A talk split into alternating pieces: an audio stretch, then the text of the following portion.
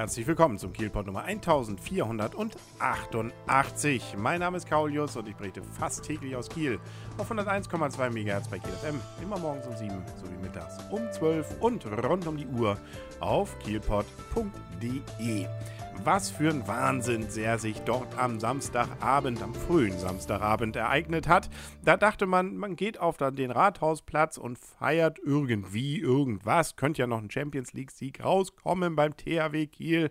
Mit der Meisterschaft wird es wohl nichts mehr. Und dann kommt irgendwie alles ganz anders. Ich war leider nicht da, aber ich gehe davon aus, dass alle, die insbesondere Halle waren, aber auch beim Public Viewing auf dem Rathausplatz das Ganze angesehen haben, ähm, sagen wir mal so, ein besonderes Erlebnis mit nach Hause nehmen durften durften, weil die Ausgangssituation war ja, THW Kiel nur Zweiter vor dem letzten Spieltag mit sieben Toren Rückstand. Das heißt, die sieben Tore musste man aufholen, möglichst natürlich noch eins mehr, damit man dann sicher Meister wäre. Abgesehen davon muss man natürlich auch noch gewinnen. Das ist dann auch noch so eine Sache. Die Füchse Berlin waren in Kiel zu Gast und die, die die Tabellenspitze hatten, das waren die Rhein-Neckar-Löwen, die spielten beim VfL Gummersbach. Und in den ersten Minuten, habe ich es auch im Ticker noch verfolgt, da war das sehr eng, beziehungsweise beide so mit zwei Toren Vorsprung. Zwar schon THW und Rhein-Neckar-Löwen in Führung, beide aber eben nur knapp, äh, mal drei Tore, aber nichts, was da aufgeholt wurde. Aber dann nahm das Ganze Zug an. Zur Halbzeit, da war dann THW tatsächlich schon immerhin mit äh, acht, nee, neun, nee, was sind das denn? Neun, zehn Toren, nee, acht, neun, neun Toren im Vorsprung. Ähm, nun ja, aber da führten dann immerhin die Rhein-Neckar-Löwen mit zwei. Also hatte man es fast aufgeholt, danach ging es wieder zurückwärts. Lange Rede, kurzer Sinn. Am Ende hielt VfL Gummersbach sehr stark bei den Rhein- oder gegen die Rhein-Neckar-Löwen dagegen. THW Kiel hatte allerdings recht leichtes Spiel nachher gegen die Füchse Berlin. Und das Ergebnis war THW Kiel gewinnt gegen Füchse Berlin mit 37 zu 23 und Gummersbach verliert nur mit 35 zu 40 gegen die Rhein-Neckar-Löwen, was wiederum bedeutet, THW Kiel hat zwei Tore mehr geschossen in der gesamten Saison. Und äh, damit sind sie jetzt da punktgleich, aber der Meister. Na, ist natürlich für die Rhein-Neckar-Löwen, das hat man dann auch im Fernsehen gesehen, ähm, ein doch ziemlicher Schlag in die Magengrube gewesen.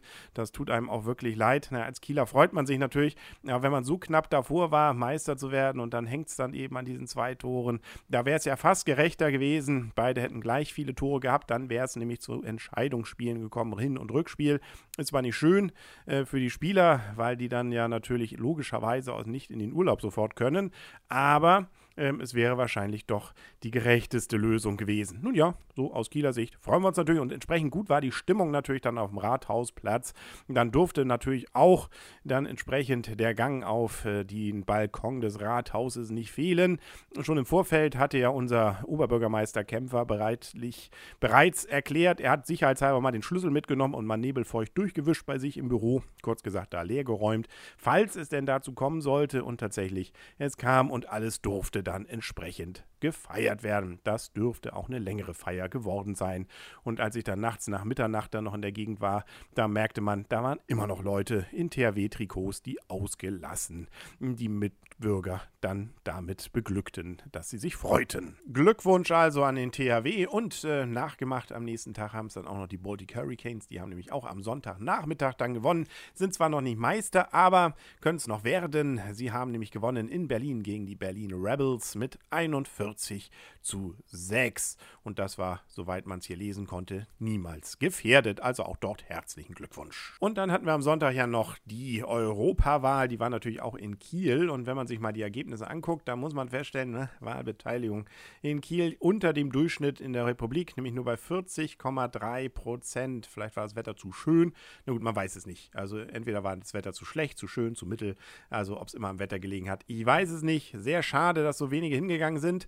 Gewonnen hat die äh, SPD mit 34,4 Prozent vor der CDU mit 23,2 und die Grüne haben noch 19 Prozent, also nur knapp hinter der CDU. So wie gesagt hier in Kiel. Dann die FDP hatte 3,5 Prozent, die Linke 6,5, die Piraten 2,4 und immerhin die Tierschutzpartei noch mit 1,5 Prozent dabei.